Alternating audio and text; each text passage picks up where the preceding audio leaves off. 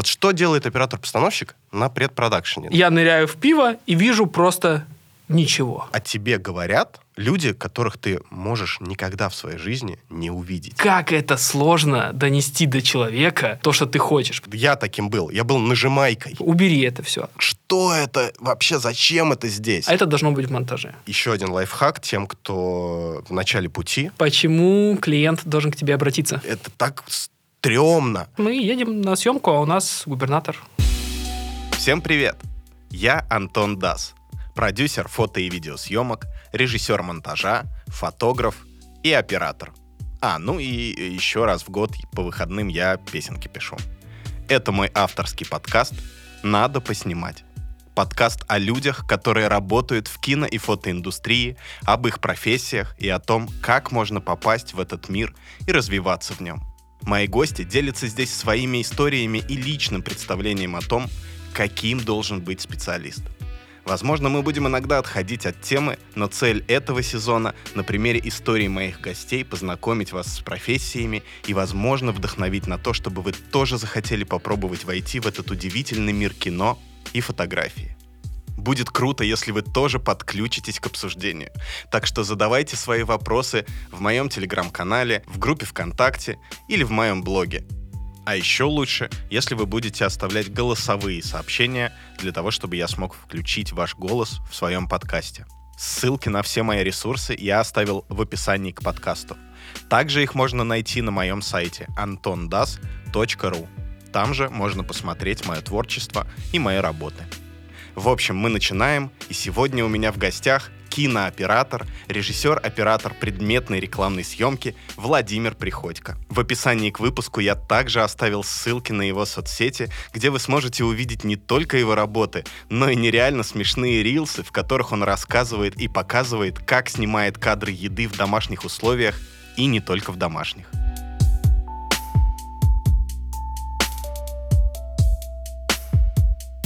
Вова, привет! Привет. Привет, привет. Я очень рад э, с тобой познакомиться. Сегодня мы увидимся первый раз, но я тебя вижу не первый раз. А все почему? Все из-за твоего Инстаграма. Инстаграм. Вот, да, но хотя мы э, с тобой вместе учились, Up такой у нас был э, по предметной съемке, по фуд-съемке. Чего я тебя позвал? Я хочу с тобой поговорить о профессии оператора-постановщика и о тебе в частности. Давай э, начнем с тобой, с, значит, с того, что ты расскажешь мне, кто вообще такой оператор-постановщик, чем он занимается и какие еще бывают операторы? Ну, давай, наверное, так, типа, вот э, есть люди, которые что-то снимают, которые люди, которые держат камеру. Мгм. Вот, наверное, можно их разделить на несколько э, категорий. Но это телевизионный оператор какой-нибудь, ну, или документалист, а, видеограф, то есть это оператор, который совмещает э, в своих руках все. То есть он и свет, он и фокус, он и цветокорректор, он и монтажер, еще он э, умеет генерить э, в нейросетях. И еще он э, этот креативный продюсер. Креативный продюсер и еще SMM-менеджер. Ну, вообще, на самом деле, так тоже можно, но вот это все и есть видеограф. Оператор-постановщик. В чем его отличие от всех других операторов? Этот человек выполняет строго определенные функции. То есть э, вот все, что я перечислил про видеографа, у оператора-постановщика, это э, он делегирует это все. То есть он делегирует планирование, он делегирует постановку света. На самом деле, э, если описывать ну, вот, операторский департамент, он как бы обширен. И э, зачем вообще нужно нам э, вот это усложнение? Вот почему сам оператор не может крутить фокус? Когда у тебя задачи ну, становятся масштабными, ты не можешь выполнять все сам. И тебе необходимо какие-то вещи делегировать, повторюсь, для того, чтобы ты мог думать о других вещах. О чем должен думать оператор-постановщик? Он должен думать о свете, композиции и чтобы кадр был, ну, как бы красивый. Ну, то есть его главная задача с режиссером проекта, будь то реклама, кино, клип, что угодно, вместе с режиссером обсудить ну, задачу, да, какую-то по сценарию, придумать кадр и следить за тем, чтобы этот кадр отвечал всем необходимым поставленным задачам, которые поставили вы э, вместе с режиссером себе. Почему оператор не держит камеру, например, не, си- не снимает на камеру, хотя это тоже он делает, но чаще всего нет. Да, есть камерамены. Люди, которые стоят за камерами и снимают то, что решил снимать оператор-постановщик. Ну, это, кстати, на самом тонкий достаточно момент по поводу камерменов. Знаешь, у меня, э, у меня был сейчас вот классный опыт. Вот я в конце, э, в конце года прошлого, сейчас 2023 год, угу. я работал камерменом, у меня было 56 смен на сериале. Угу. Вот. И у меня большой опыт именно оператора-постановщика. И когда ты становишься камерменом, это совершенно другое, понимаешь? Вот, э, и знаешь, что самое интересное? То есть, ну, э, вот когда вот у меня был этот проект, у меня посередине была реклама, где мне нужно было нанять камермена. Я никогда не работал с камерменом. И знаешь, и я, и я вот на этой рекламе, я просто чуваку, ну, у нас два юнита. Я снимаю машину снаружи, он снимает машину внутри. И нам нужно запараллелить эти процессы. Ну, типа, то есть такая была задача. И, знаешь, я настолько понял, как это сложно донести до человека, типа, то, что ты хочешь. Потому что ты всегда от камермена ожидаешь, что он будет тобой. Самый главный нюанс, он вообще не ты.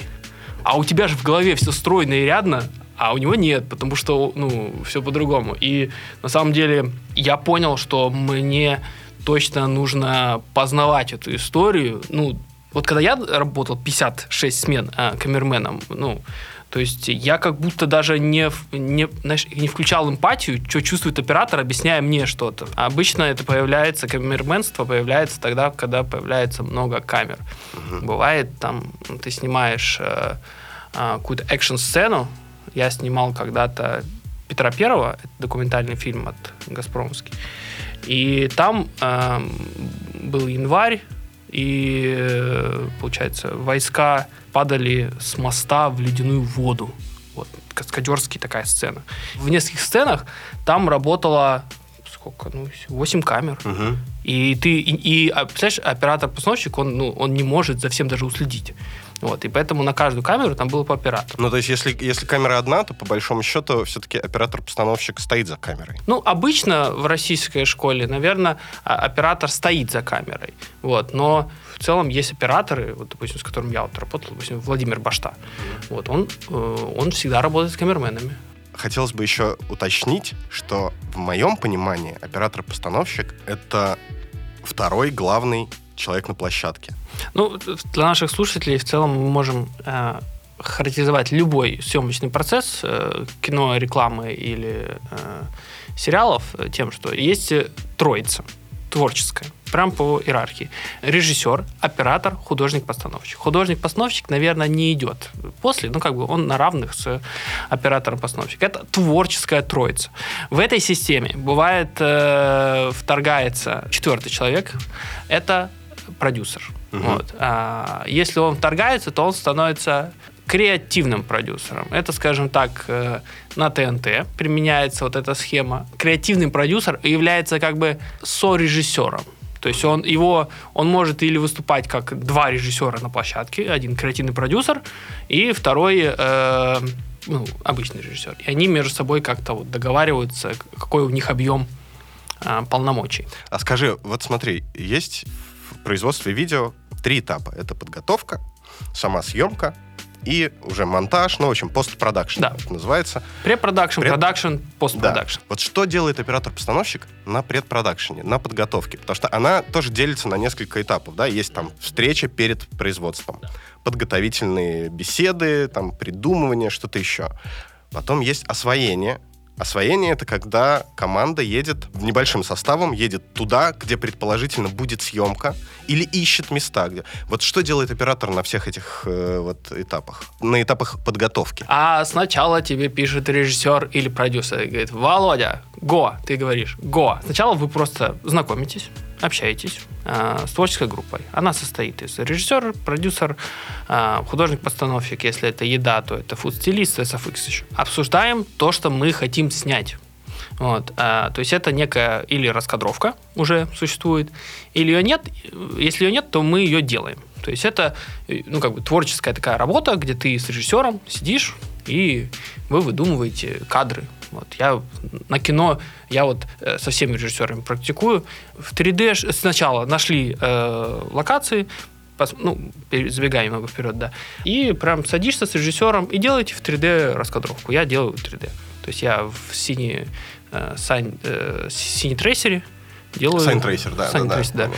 Делаю вот раскадровки, просто чтобы э, ты четко понимал, что ты делаешь. Вот. Мне так нравится. Потом, ну вот, не знаю, что, что э, организационно ты должен собрать э, команду. То есть ты обзвалив- обзва- обзваниваешь всех своих челиков, которые остались в России. Вот, и говоришь э, «го», они говорят «го». Вот. Потом ты э, звонишь Гаферу. Гафер — это главный человек по свету. Это... Бригадир осветителей. Да, бригадир осветителей и менеджер света. Для меня все люди менеджеры. Я пропустил самый главный этап. Вы побывали на локации. Это самое важное. То есть ты побываешь на локации, смотришь все, как там устроено. Там, э, как, какие, какой ширины двери, пройдет ли твой кран в эти двери, там, не знаю, э, есть ли там нормальный свет, там, не долбят ли а, соседи там э, перфоратором и так далее. Если это на натуре, да, то обязательно в нужное время суток. Да, смотришь, где солнышко там и так далее. Вот. И, собственно, ну, все уже побывали на локации, разговариваем с гафером, говорим, вот нужен такой-то свет. Вы, соответственно, делаете перезаложенную смету, кидаете туда лишние приборы, кидаете их продюсеру. Продюсер говорит, а, а что-то много. А ты такой, а, говоришь, я с болью отрываю эту шестерку из смет. А она просто там лежит для того, чтобы, ну, можно было куда-то опуститься. Вот. И, собственно, идут переговоры по поводу света. Это всегда так. Ну, типа, э, я всегда вот делаю сметы, когда с гафером мы перезакладываем, кидаем лишка, нам говорят, вы офигели, мы говорим, там, страдаем, кричим и убираем то, что лишнее накидали.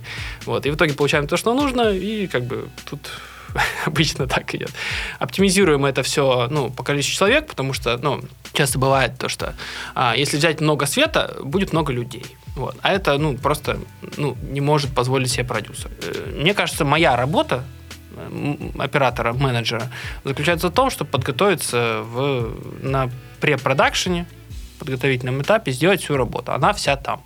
Не знаю. Знаешь, у меня был один короткий метр, мы его снимали в Туле, и мы просто... У нас было три смены, очень мало денег, у нас даже некоторые просто бесплатно были люди. Там, знаешь, там девочка Фокус Пулер просто пришла бесплатно.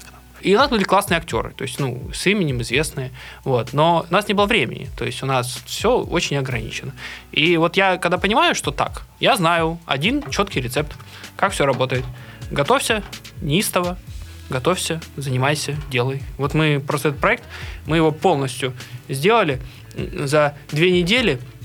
Мы сделали весь препродакшн, чтобы снять три смены, две недели. Вот, мы съездили в Тулу, там посмотрели локации, все отфотографировали, я все это сделал в 3D. Вот, потом мы все эти кадры, то есть по- в 3D походили, нашли ракурсы, с- мгм. скомпилировали это в Excel, в Excel файл, где просто картинки. То есть вообще, вот что такое нормальный препродакшн? Это Excel файл. Вот, ну, типа, творчество, вот это все. Нет, Excel файл. Excel файл, где написано первый кадр, ракурс такой-то. Табличка. Табличка, да, написано. Тут нужно, там, тележка нужна, там, такие-то костюмы. Табличка. Вот мы вот табличку эту сделали за две недели, и мы просто сняли вот абсолютно все по этой табличке. Вот просто вот никакого творчества. Вот ты выходишь на площадку, и нет никакого Ну, творчества. то есть у тебя по- по- реально творчество идет на подготовку. Только там, да. На площадке его не должно быть. на площадке ты должен страдать, умирать и выживать э, в борьбе с э, какими-то странными обстоятельствами, типа там у тебя отключили свет. Есть вот это, да, вот эта э, история, что если на съемке, в день съемки все идет как надо, значит будет жопа. Если что-то идет не так, значит, ну, есть шансы на успех. У на- у нас э, за день до съемки, э, ну, мы снимали в ресторане. Это был ресторан этого ре- режиссера, собственно, ресторан режиссера. И за день до съемки в этот день а, в этот ресторан приехал губернатор а, Тульской области, и он, поскольку с ФСО, он особый губернатор, он, вот, э, ну, под него закрывают ресторан. То есть он приходит поесть, закрывает весь ресторан, и он там находится. И э, вот мы едем на съемку, а у нас губернатор кушает. Давай немножко вернемся к истокам, к твоим. Как ты вообще пришел э, видеоиндустрию? Что тебя привлекло? Почему ты решил, что ты хочешь заниматься съемками? Э, До 2008 года я жил в Владивостоке. Это рядом. С Китаем. Там каких-то перспектив вообще не было, то есть я даже не думал. То есть я там закончил школу и переехал в Москву. Тебе было тесно, да, там, твоим Не, не, амбициям не, было не, не, тесно не, не, этом не так, не так, не так. А, у меня просто родители э, ну, переехали, и А. я обозом. Вот, э, то есть у меня особо там выбора какого-то не было. Вот, и в 17 лет я уже жил в Москве. В то время, не знаю, у нас был какой-то какой-то был культ, знаешь, этих типа экономистов и юристов. Да, да, Вот, то да, есть, ну, типа, согласен. кем ты можешь быть? Экономистом или юристом? Вот, и еще маркетологом. Ну, я не могу сказать, что я в 16 лет вообще что-то понимал о том, что куда я иду и вообще, чем я буду заниматься вообще, что, что такое юрист. Это, это, видимо, знаешь, это что-то какие-то представления из фильмов. Знаешь, такой судья с молотком говорит, виновен. Вот примерно э, вот такие были представления о юризме, назовем его так. Вот, и я юрист и занимаюсь юризмом. Когда-то, там, когда я еще учился, я помню, я был в военкомате, вот, на метасвидетельствование. То есть, знаешь, вот там, когда ну, проверяют твою этот, годность, негодность. И я сидел в очереди в больнице с каким-то, вот как раз вот, это военкоматовская эта история, тебя отправляют на свидетельствование, проверяют Мгм, твои мгм. диагнозы. Вот. И я реально просто сидел в очереди с чуваком, который тоже он был негоден, его тоже проверяли. Но его проверяли почему-то по суициду, ну, по, по суициду у него была история. И он мне просто вот, ну, в очереди вот сидел, разговорились, и он мне рассказал, что он оператор во ВГИКе. Типа он студент в ГИКа на операторском факультете. И этот чел странный, просто мне такие вещи на рассказывал в- вот на этой лавочке про как он работает оператором в ВГИКе, там, ну, не работает, в смысле, учится. И мне показалось это так интересно, жутко прям вот. И у меня просто вот это вот зернышко вот это, что такая работа вообще существует, Мгм, она мне мгм. появилась. То есть, грубо говоря, чел в очереди на метод свидетельствования по суициду рассказал мне о том, что есть такая чудесная профессия. Вот, э, вот. это, ну, как бы в мою голову засело. Вот. Но в целом я эту мысль никак не развил. То есть я продолжил учебу в своем институте на юридическом. И, ну, когда закончил и уже начал работать, я понял просто, что я вообще не на, не на своем месте. Я работал в фирме, мы занимались э, организацией мероприятий, конференций и так далее. И у меня дополнительные были обязанности, там, фотошоп. Я делал Мгм. баннеры. Я там проработал три месяца, и вот спустя три месяца вот этой работы, моей юридической и баннерной, я понял, что мне делать баннеры нравится больше, чем работать юристом. И, собственно, я, в общем, когда увольнялся оттуда, я скомпилировал для себя две вещи, что я всегда хотел быть оператором, и я ненавижу юриспруденцию, и мне нравится делать баннеры в фотошопе. Вот. И я понял, что надо учиться. Вот я пошел сначала просто на курсы, потом э, я поступил уже в московскую То есть школу. ты э, не занимался самообучением никак до того, как ты пошел учиться уже прям конкретно вот первое место, неважно какое, где ты заплатил деньги и тебя там за эти деньги обучали. До этого момента ты что-то делал? Ты снимал? Нет? Ничего. ты сразу не пошел- снимал, не фотографировал. Мгм, ни-. Ноль. Аб- Ну, как бы даже у меня было только желание, э, мне было интересно вот это, ну, снимать. Мне было интересно снимать, но я ровным счетом не знал, а, что с этим делать. Слушай, я вообще за обучение. Я не знаю, многие люди, они там, ну, говорят, там можно все самому, там и так далее. Но, а, м, наверное, какие-то есть уникальные люди, которые там, знаешь, они сами там все, там, самоучки. Но мне кажется, более надежный вариант пойти учиться. Вот у меня как было. Я сначала, ну, после там, после того, как я уволился там с юридической работы, у меня были, была работа операторская, и тоже там я получал какой-то опыт, но это было такое, знаешь, как сказать, его было, он такой эмпирический. То есть ты как бы э, какие-то вещи ты там, конечно, узнаешь, но тебе пон- понадобится целая жизнь, чтобы эмпирическим способом познать все. Согласен. Поэтому, ну, как бы мне кажется, ну, обучение это некое что? Это есть человек, который своим же эмпирическим опытом а, за там 20 лет а, может его скомпилировать в какой-то там в 10 лекций. Вот, Структурировать, который- да, и- структурировать. И, грубо говоря, ты проживаешь его опыт за 20 лет э, за 20 занятий. Конечно, это не совсем так, ну, как бы нет прямой какой-то зависимости, но, по крайней мере, это упрощает твой путь. Не то, что он становится там просто, про- супер простым, но тем не менее, мне кажется, ну, всегда нужно изучать чужой опыт. Вот. Не надо его воспринимать как, типа, как догму какую-то, типа, что вот нужно только так делать.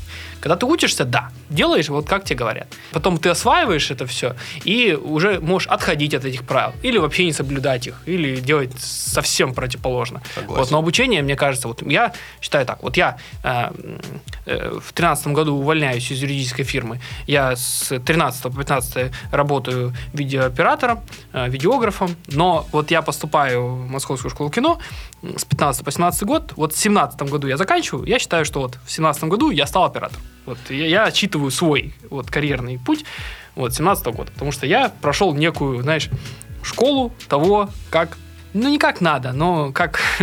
Как рекомендуется. Да, как рекомендуется. Слушай, да. ну ты знаешь, вот есть большая разница в, э, в том, вот как ты говоришь, э, что ты работал видеографом в процессе обучения, и то, как я работал видеографом без обучения. Разница это в чем? Что когда ты работаешь, вот ты учишься и работаешь там кем угодно, видеографом, там, оператором или еще э, там около э, видеосъемок, ты в процессе съемок пробуешь то, чему тебя учат. Да? Ты на практике пытаешься это воспроизвести. И уже э, получаешь уникальный опыт, что, ага, вот там мне предлагали сделать вот так, я так сделал, и вот в этих условиях, когда я так сделал, это работает плохо. А вот в тех условиях это работает хорошо. Поэтому в этих условиях, так как мне рекомендовали на учебе, я делать не буду, я придумаю свое. А когда ты снимаешь вот то же самое, ну, какие-то проекты, не имея никаких знаний, а я, я еще, я, чтобы ты понимал, я же когда начал снимать, не было никаких курсов. Ну, типа, не, они не были распространены в целом. Ни одного сайта не было, где тебе, ну, давали какие-то короткие формы обучения. И вот ты когда не знаешь, понимаешь, ты не знаешь, что тебе пробовать. Вот есть, знаешь, как у барменов. У них есть профессия, э, которая, я не знаю правильного слова, оно существует. Как называются ребята, которые вот за баром, они финты делают, крутят, вертят, подкидывают. Есть название там какое-то. А есть просто наливайки. Я таким был. Я был нажимайкой. Я на- нажимал на кнопочку записи и записывал то, что вижу. Так часто происходит. Это тоже ключевая в тему об отличии видеографа от оператора очень часто. В том, что видеограф просто фиксирует происходящее, не задумываясь о композиции, о том, как ложится свет на то, что он снимает, о, о глубине в картинке, э, ну, в общем, о цветовых э, сочетаниях. Да? Ну, потому что еще надо, надо признать, конечно, что видеография часто используется в, на корпоративных мероприятиях там, и прочее, та- там, где люди не, не думают о цветовых сочетаниях. Ты не сможешь 100, например, людям в какой-нибудь корпорации на празднование дня рождения попросить прийти э, в э, комплементарных цветах Ну да, ну, да, например. Да, это понятно. Мгм. Но при этом я когда узнал, я когда начал учиться и выучился, сначала азам, э, света, цвета, да, и прочее, я, я даже репортажи, когда я снимал, я начал снимать их иначе. Я уже перестал фиксировать происходящее. Я начал э, искать ракурсы. Я начал искать ракурсы с учетом того, где как падает свет. И я перестал бегать вот так вот, поливать э, камерой кадры. Я выключал камеру, подходил к людям, которых я хочу снять, я, я реально ставил их. То есть это был репортаж, но он был постановочный все равно. И это пришло только тогда, когда я начал по- получать знания за деньги. Конечно же, бывают люди, которые, собственно, ну, своей смекалкой это, до этого доходят. Но, во-первых, это долго.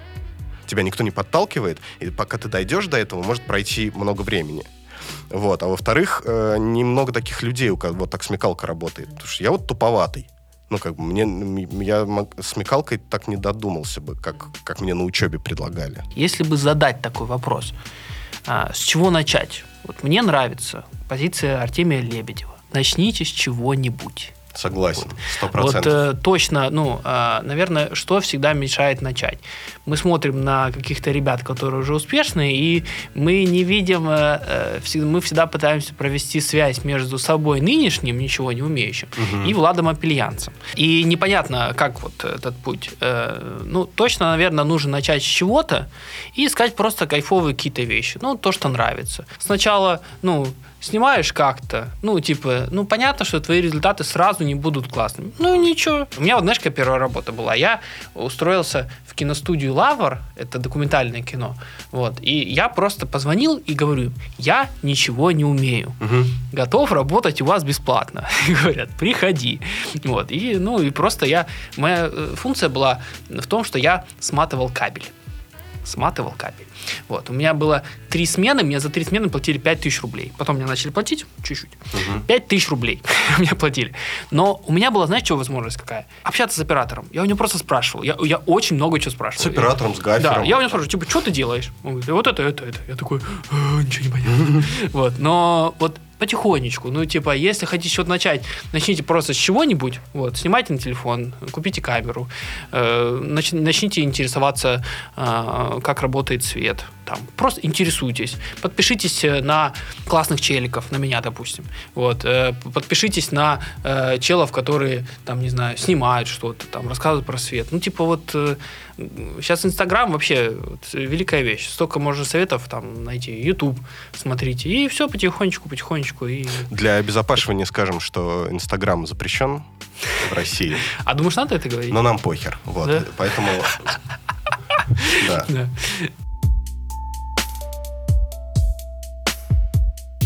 В каких направлениях ты конкретно работаешь? Что тебя больше всего э, забирает и почему? Я занимаюсь э, рекламой, в частности, общей рекламой и едой.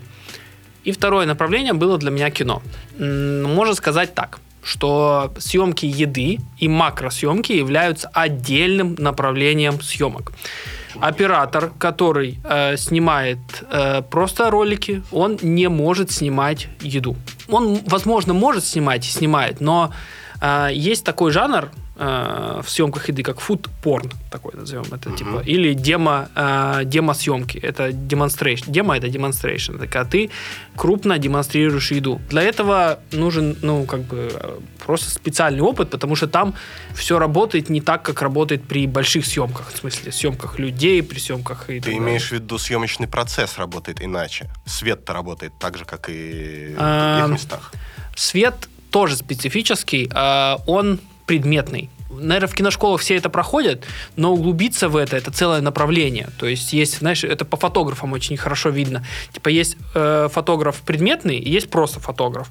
И это два разных человека, потому что там, ну, вот в предметной фотографии нужен гораздо больший объем знаний о том, как работает свет. Хочу добавить, что есть такой, э, такая фраза, которую я впервые услышал от одного из мастеров предметной фотографии э, Игоря Сахарова, что предметный фотограф, вот то есть если ты научишься снимать предметку, ты дальше сможешь снимать все, что хочешь. Именно так. Если ты снимаешь людей, после этого, если тебе принесут на съемку предметы, особенно сложные какие-нибудь стекло там или железо, ну, сталь, ты не сможешь ее снять идеально, ну, хорошо. Например, если ты снимаешь идеально людей, то эти предметы идеально сразу ты не снимешь. Тебе придется дрочиться с несколько часов для того, чтобы хоть какое-то подобие э, хорошей фотографии получить. Э, снимая объекты, мы существуем в мире, в котором э, ты обязан иметь академические знания.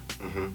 Это прям факт. Ну, типа, э, я не знаю, как так вышло, почему, вот, знаешь, там, делать, делать блики на, э, там, на какой-нибудь бутылке нужно именно так, ну, просто почему-то выяснили, что так красиво. Макросъемки, съемки еды, они ну, требуют специальных ну, знаний и специальной компетенции. Ну, это реально так. Вот. И э, что самое интересное, вот, ну, при съемках э, еды мы же еще используем, ну, как бы, там целый мир. Вообще, съемки еды и макро – это целый мир, который, ну, вообще людям, он, ну, как бы не очевиден. К примеру, там, ты м, просто что-то роняешь, там, ну, допустим, у тебя вишенка падает в молоко. Чего тут такого? Берешь, кидаешь вишенку, да? А там миллион просто, ну, нюансов.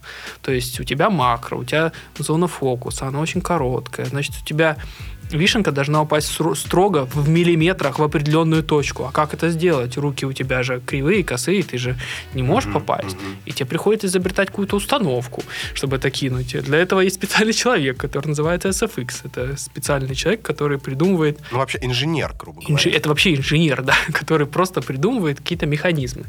Вот. И, ну, а потом же там же появляется, в этих съемках появляется специ- специ- специфический профессия фуд-стилист. Это как художник-постановщик, только в еде. Мгм. То есть это человечек, который э, умеет э, находить классные продукты и, ну, доводить их до такой консистенции, которая, ну, красивая. Что тебя привлекает э, в фуд-съемке? Я думал об этом и ответил следующим образом.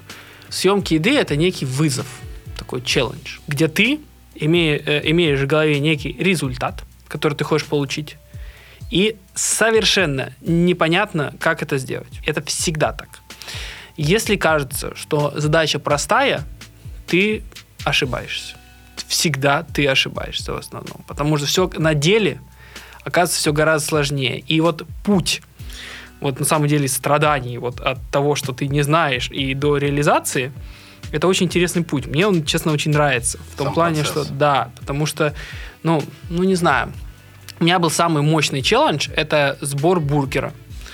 Это когда, э, получается, представьте, что э, бургер состоит, там внизу булочка, котлета, сыр, у меня было и- ну, яйцо еще, и что-то еще. А, и сверху еще булочка. И вот, типа, у тебя есть 6 слоев, и эти 6 слоев должны сверху упасть и собраться в бургер.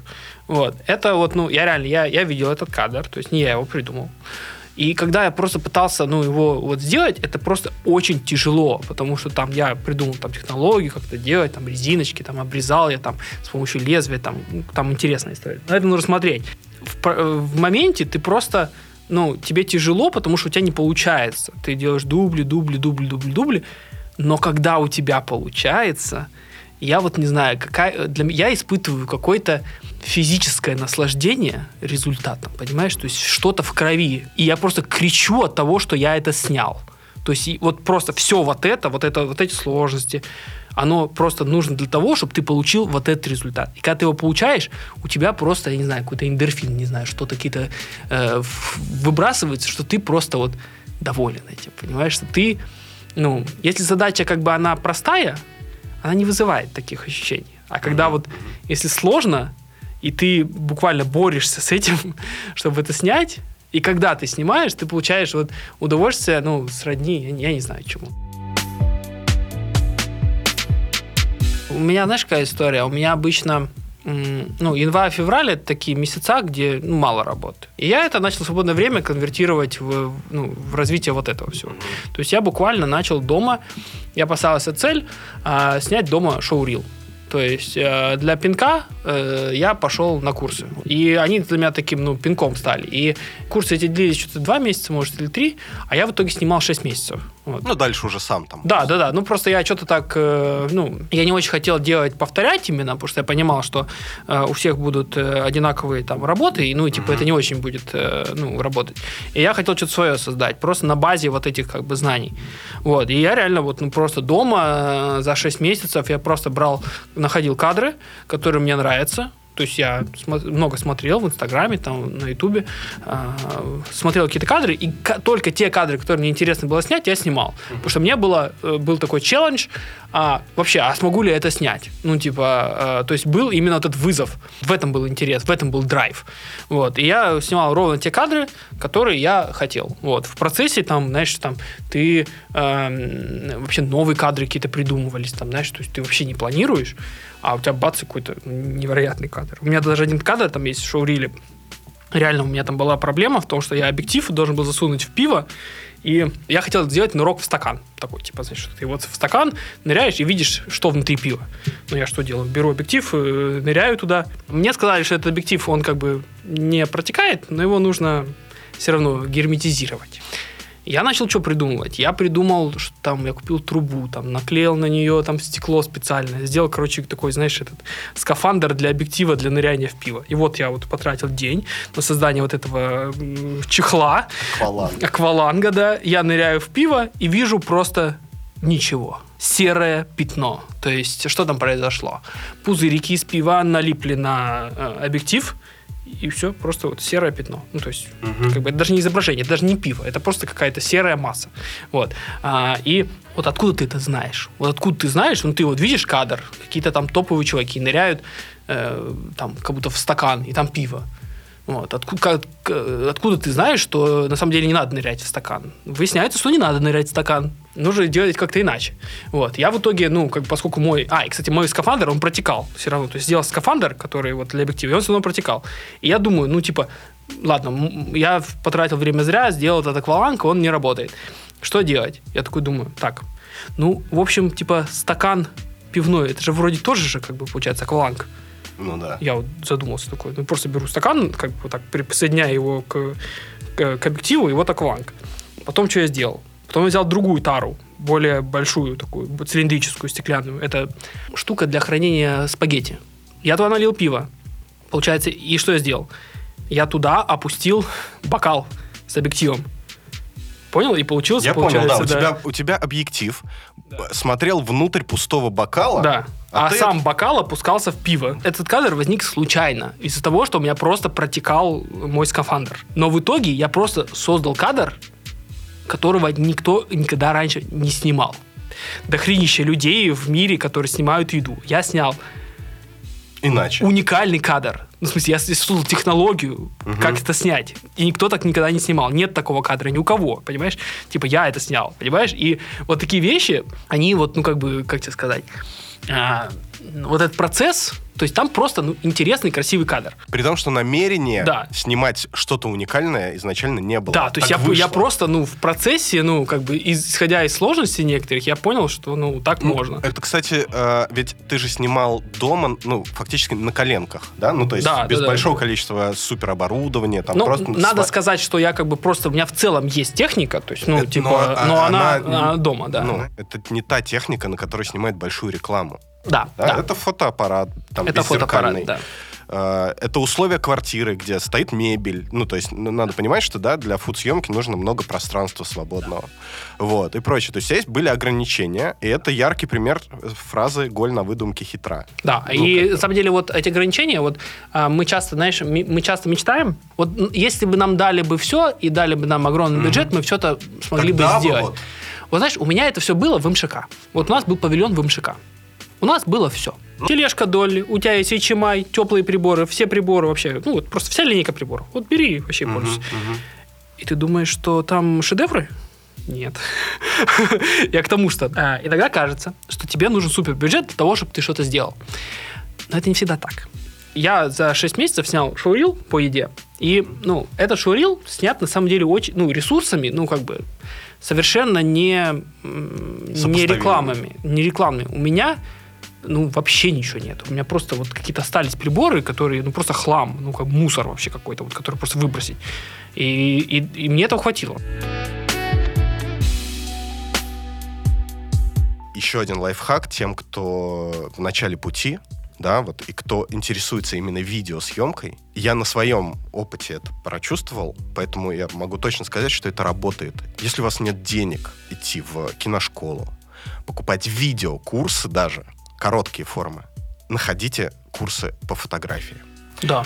Все очень просто. Свет работает одинаково везде. Слушай, Вот. я, я с тобой совершенно согласен. А, есть вот, я вот в прошлом году пошел на фотокурсы, Мгм. и, ну, там, курсы Шаткина, я вообще просто офигел. Ну, во-первых, чел очень классно преподает. А он предметку снимает? Да, да, да, он Ага. предметку. Э, И у него большой опыт именно как преподавателя и как э, ну, фотографа. Мгм. Он даже не в Москве живет, на самом деле. Вот. Э, И я вообще, знаешь, у меня целый мир открылся, насколько э, э, предметки глубже, чем видео. Они делают то, что мы не делаем. То есть мы просто не способны так делать. То есть они уровень выдрачивания у них просто намного больше. И там, знаешь, на самом деле, и умея снимать фото, ну, короче, я полностью с тобой согласен, что учитесь снимать фото, и видео вообще будет даже легче вам снимать. Да, Ну, да, согласен. Потому что, ну, они там, допустим, делают, там, знаешь, там, а, они делают там бутылку, снимают, и снимают 5 фотографий, и каждая фотография это, это один разный блик. То есть они из разных бликов составляют бутылку.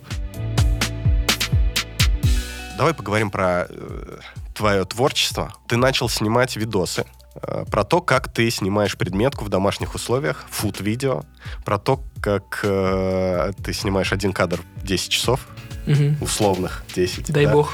Расскажи про это. Я, как- когда начал просто снимать food рилсы, я в какой-то момент понял, ну, надо, наверное, ну, типа, съемки очень интересные. Там, типа, реально там происходит столько пиздеца, ну, типа, Мгм. просто невероятное количество. Просто, ну, не знаю, ва- вагонами грузи. Сначала я просто делал бэкстейджи и выкладывал их, там, у меня было что-то там 20 бэкстейджей там за все эти съемки. И я просто выкладывал, и у меня какой-то невероятный отклик был на все это. Ну, мне, мне, во-первых, нравилось ри- рилсы смотреть. Ну, то есть я прям, я не, не сижу в ТикТоке, я в- больше рилсы листаю. Мне это жутко нравится. Вот. И я подумал, типа, а что, ну, надо попробовать тоже. Причем, я, знаешь, я еще зачем это делаю? То есть я пытаюсь, э, ну, строить свою карьеру еще через личный бренд. Мне один мой друг, очень хороший, задал такой вопрос. Почему клиент должен к тебе обратиться за съемкой? Почему к тебе? Он вообще знает, что ты существуешь. Вот. И для того, чтобы люди знали, что я существую, я через личный бренд начал делать, собственно, вот этот ну, контент. Мне, во-первых, очень приятно, что просто у меня там появляются люди, которые, я не знаю, на концерте идешь, а тебе говорят, о, я, я тебя смотрю. Ну, мне это просто нравится, это классно. Вот Это у меня- приятно. у меня есть просто, я понял, что у меня есть такая потребность именно вот, э, ну, как Признание. сказать, э, ну, не, не, не знаю, сказать, не сказать, что признание, просто, ну, как бы, ну, тебе уделяют внимание, тебе классно, мне нравится. Ну, то есть, вот и все. Ну, то есть, тут нет какого-то, знаешь, такого типа прям... Ну, ты знаешь, на самом деле это, мне кажется, неотъемлемый элемент э, э, человека, который занимается творчеством, и это творчество показывает людям Ну да. искренне приятное чувство осознавать, что о тебе говорят и что тебя обсуждают, неважно как, люди, которых ты можешь никогда в своей жизни не увидеть. Ну, да. Это чувство приятное.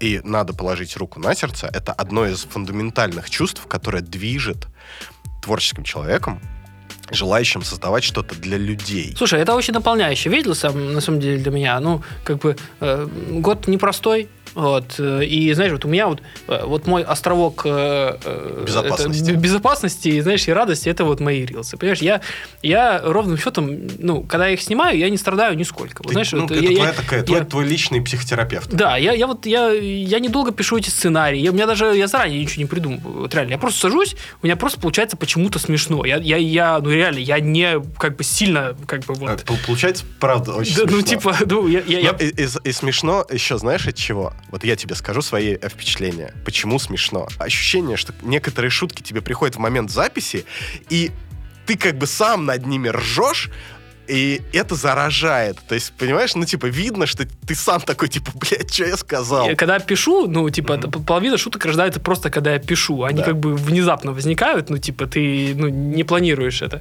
Еще есть очень важный момент. Я, я, на самом деле, знаешь, я очень много занимался Ютубом еще Мгм. с 2015 года. И у меня много ютубов, которые я снял, э, ну, других людей, я много снимал, и мы выработали за, за эти года, выработали одну очень важную вещь. Если что-то происходит ну, спонтанно, э, не запланировано, а это должно быть в монтаже. То же самое я делаю. Если у меня по ходу просто какая-то возникает дичь в процессе съемок, она в монтаже. Всегда.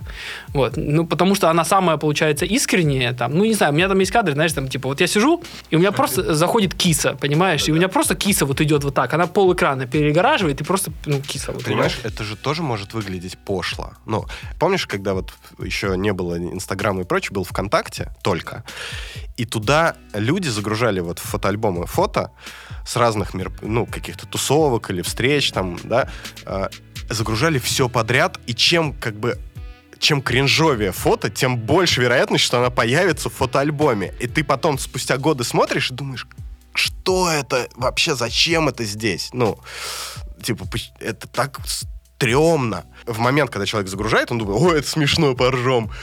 А, и тут тоже, понимаешь, может такое быть. И очень большая разница, как это выглядит. И у тебя это не выглядит так. Если коротко описывать, я многие вещи, э, если они кажутся всратыми, то нужно их вставлять. Я вообще снял 25 выпусков на фоне сушилки для вещей. У меня сзади в основном Да-да-да. на фоне стоит сушилка с трусами, там, с, с этими. И понимаешь, ну типа, и вот моя киношкола, она мне говорит, типа, убери это все. Мне кажется, вот тут вот основная история в том, чтобы ну, быть ну, искренним. Мне кажется, вот я, ну вот реально, вот я, я обожаю там каламбуры, я могу пошутить, там есть папоротник, а есть маморотник. И ты понимаешь, просто это... Я реально искренне считаю, что это шутка топовая, понимаешь? То есть это просто, ну, как Мы бы... с тобой в одной весовой Да. категории в плане Э, юмора. да. У меня, у меня- я когда так шучу, у меня друзья, э, мой круг общения, я знаю просто, что они будут смеяться, потому что это так плохо, что не Да, да, да. посмеяться невозможно. Когда очень плохо, это хорошо. Да, да, да.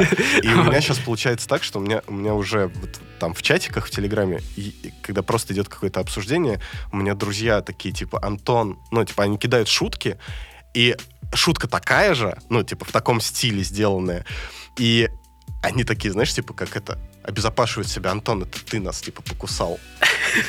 Как бы, ты все, твое влияние. Вот. А на самом деле им просто уже больше 30.